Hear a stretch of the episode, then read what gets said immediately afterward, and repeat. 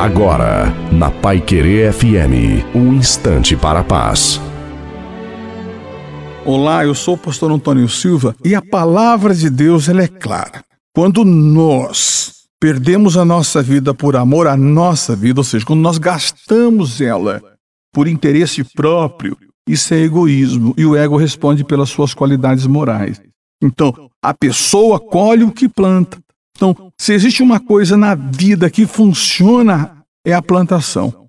Tudo que você plantar, você vai colher. Então, eu preciso escolher plantar coisas boas. Você precisa escolher e prefira também escolher plantar coisas boas. A injustiça que os homens fazem voltam para ele. Deus, olha, Deus nem quer saber da corrupção, do crime, das coisas que estão acontecendo no mundo, porque quem governa o mundo é o mal.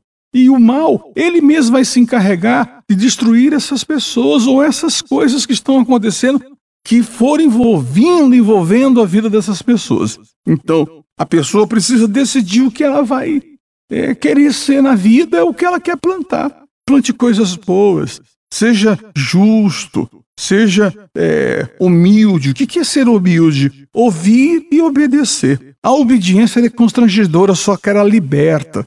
Então, quando você planta, você colhe. Então, ninguém vai colher o que não plantou. Pode ter certeza disso. Ninguém, ninguém escapa. Então, plante coisas boas para que você possa colher, porque essa vida é uma vida muito curta, muito rápida. Estamos aqui de passagem e temos que colher coisas boas, porque, afinal de contas, temos que aproveitar essa vida em Deus.